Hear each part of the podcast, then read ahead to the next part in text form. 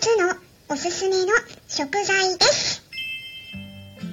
こんにちは。サラホリスティックアニマルクリニックのホリスティック獣医サラです。本ラジオ番組ではペットの一般的な健康に関するお話だけでなく、ホリスティックケアや地球環境、そして私が日頃感じていることや気づきなども含めて様々な内容でイギリスからお届けしております。今日はゆるい感じで人にもペットにもお得なお話をしていきます。はい。さて、皆さん、いかがお過ごしでしょうか、まあ、私の方はですね、スタンデー FM でメンバーシップ制度を始めたっていうこともあってね、立て続けにメンバー限定で配信をさせてもらったんですが、私が予想してた以上に結構早く皆さん反応してくださって、メンバーになってくださった方々たくさんいらっしゃいます。皆さん、ありがとうございます。はい。はい。メンバーになってくださった方にですね、早速お知らせがあります。今週からですね、早速限定ライブ開催していきたいと思うんですが、皆さん何時頃が一番ご都合いいでしょうかね。えぜひコメント欄でもいいし、レターからでもいいので、何時だとライブに参加しやすいかっていったことをね、ぜひお知らせください。スタンデー FM のレターの場合は、ちょっとね、注意点があって、必ず名前を書いてくださらないと、どなたがレターくださったのかがわからない仕組みになってるんですね。なので、その点ね、ぜひご注意いただくようにお願いします。まあ、意見がね、いろいろいただいて分かれた時は、数の多い方の時間帯優先になるのと、あと私の予定もあるのでね、まあ、そちらとの兼ね合いから時間が決まるんですが、まあ、できるだけ皆さんが参加できるように配慮していきたいと考えていますので、お気軽にお知らせください。それからですね、メンバーになっていない方もですね、スタンレー FM の私のチャンネルの下に並んでいるそれぞれの配信のところにメンバー限定って書いてあると、あ、これ聞けないんだなって思うかもしれないんですが、ここね注意点なんです。メンバーでない方でもですね、前半は聞けるような状態になっていますので、もしも聞きたい内容がありましたら、ぜひ前半だけでも聞いてみてください。そしてですね、まあ、毎回ですね、メンバー限定にするのではなく、今回みたいに一般公開も一部取り入れて、他の方々からもね、少しでも興味を持ってもらえたらなと思います。やっぱりね、私がよく感じているのは、飼い主さんの動物に対してのかけてる愛情って本当に様々なんだけれどもこうやってねすぐに反応してメンバーになってくださってる方々っていうのは一緒に暮らしている動物さんのことが本当に大好きで毎日きちんとケアされてる方なんですね。でも飼い主さんとしてはもうちゃんとね普通に世話してるつもりなんだけれども手がきちんと行き届いていない動物さんもたくさんいてね。あの知らないとか気づいていないといったことから動物さんがすごく窮屈に感じながら生活をしていたり病気になってしまったりなどといったこともあります、まあ、飼い主さんがねあのやっぱり気づいてない場合も結構あってね。多頭飼育崩壊もそうだし例えば不妊手術もねしていなかったために乳腺腫瘍になってしまったとかね虚勢手術を受けていなかったために精巣腫瘍って言って、まあ、いわゆる睾丸の腫瘍ですね。それになってしまったとかそういったことも不妊とか虚勢手術をね早めにしておくと乳腺腫瘍とか精巣腫瘍これねなりづらくなるんですね。まあ、そういった健康に関する知識も入れて、まあ、知ってたら行動が変わってたかもしれないなとか、ね、いろいろ考えていくと手の行き届いていないケアの不十分な動物さんたちたくさんいるので、まあ、そういった子たちを救うためにはまず飼い主さんに知ってもらうことが重要なんだっていうことに気づいたんですね。でもあのそういう飼い主さんってねやっぱり私が配信しててもなかなか興味を持ってもらいにくいっていった特徴がありますね。なのでできるだけ幅広くあまり難しい話ばかりにならないようにして敷居を低くしていろんな視点からお話をしてみているところです。はいということでで今回はねあの11月の旬の食材について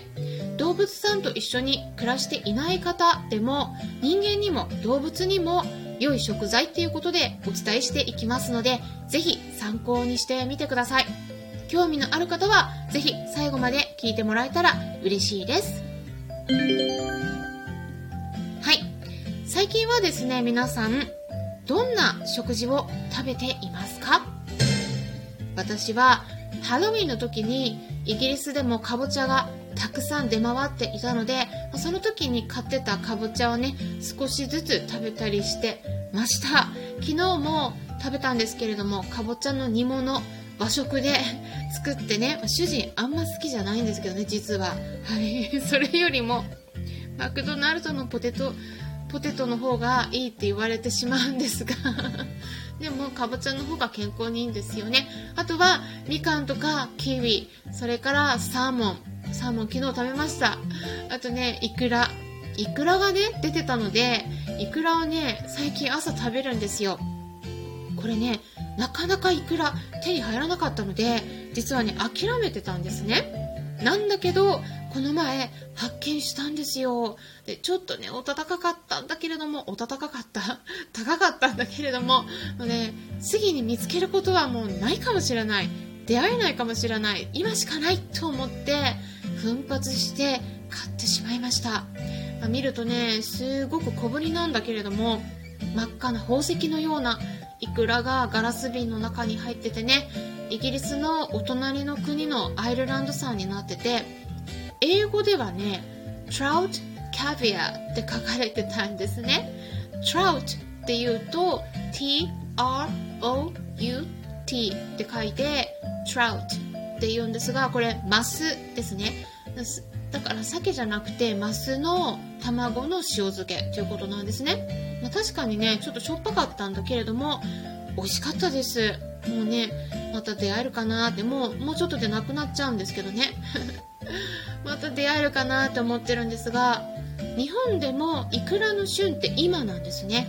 私たち人間にとってもペットと呼ばれる動物さんにとっても旬の食べ物を食べるのが一番健康にいいって呼ばれているんですね。なぜかというと今は冷凍したものとか他の国から日本に輸入されていつでもスーパーに行けばどんな食材でも手に入れて食べられる状態にはなってるとは思うんですが旬の食べ物が一番栄養を多く含んでいるんですよね。遠い国から輸入されてきた食べ物っていうのは腐りやすいのでそれを防ぐための処理をされてることが多いです。輸送の間にね。だから栄養も落ちていますからやっぱりですね一番いいのは地元で採れた新鮮な旬の食べ物を食べるということなんです。そう考えていった場合には日本における11月が旬の食べ物って言ったら今からお伝えしますと例えば野菜であればえのきとかエリンギそれからかぶかぼちゃカリフラワー銀杏ごぼうしいたけ大根人参ブロッコリーマッシュルームレンコンなどがありますね。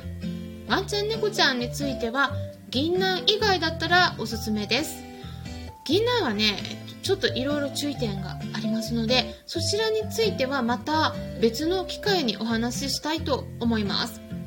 銀杏もねいろいろ効能があるので少量だったらね私たち人間だったら食べて OK なのでぜひねすごくいい季節になってますよね。あとは果物に行きますと11月が旬の食材としては牡蠣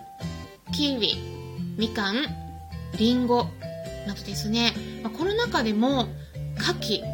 牡蠣ってね甘いんだけれどもキウイと同じくらい実はビタミン C が豊富に含まれているんですね。ビタミン C としてはね実はみかんよりも多くてみかんの2倍くらい入ってるんです。なのでめっちゃくちゃおすすめですよ牡蠣ただね牡蠣ってねイギリスではなかなか売ってないですよね。日本で簡単に手に入れられる皆さんが羨ましいです。え牡蠣ねワンちゃん猫ちゃんも OK ですよ。少量ね。あのワンちゃん猫ちゃんの手作り食にもぜひね果物入れてください。私は必ず、うん、23種類入れてますね。で果物を与えたことがない場合はリンゴが一番安全ですね。ただ、えそのままであげないでください。結構食道に詰まらせることがあります。すりおろしか、え必ずスムージー状にしましょう。何もねあの何もっていうか柿も与えられるんですけどこれもねあの入れすぎたり合わない場合は下痢することがありますのでその点は注意しながらあげていってください。そして11月が旬の魚介類はカマス鮭。はいちょっと音が出た。サバサワラニシンヒラメとかサマなどになりますね。魚の油は人間にとってだけじゃなくてワンちゃんにとっても猫ちゃんの健康にとってもすごく有益なのでぜひですね1週間に2回か3回まあ4回ぐらい入れてもいいと思うんです。取り入れていただいていくといいと思うんですね。トッピングからでも始められるんですがただ合わないこともありますので初めて試す場合は注意してくださいね。少量から与えて23日様子を見るっていうのが原則になります。ちなみにですね来週の11月12日金曜日の夜10時10分からははいクラブハウスのペットのホリスティックケアクラブにてがんと向き合う治療やケアはどうしたらいい？というテーマで手術抗がん剤や放射線治療はした方がいい？とか食事やサプリはどうする？とか看病のポイントなどについてお話ししていきます。はい、ハウスの招待制はなくなりましたので、興味のある方はぜひ概要欄からクラブハウスの方をチェックしてみてくださいということで、これからもためになる情報を発信していきますので、よろしければいいねボタンのクリックとかフォローもしていただけたら嬉しいです。それではまたお会いしましょう。ボディスティック獣医、サラでした。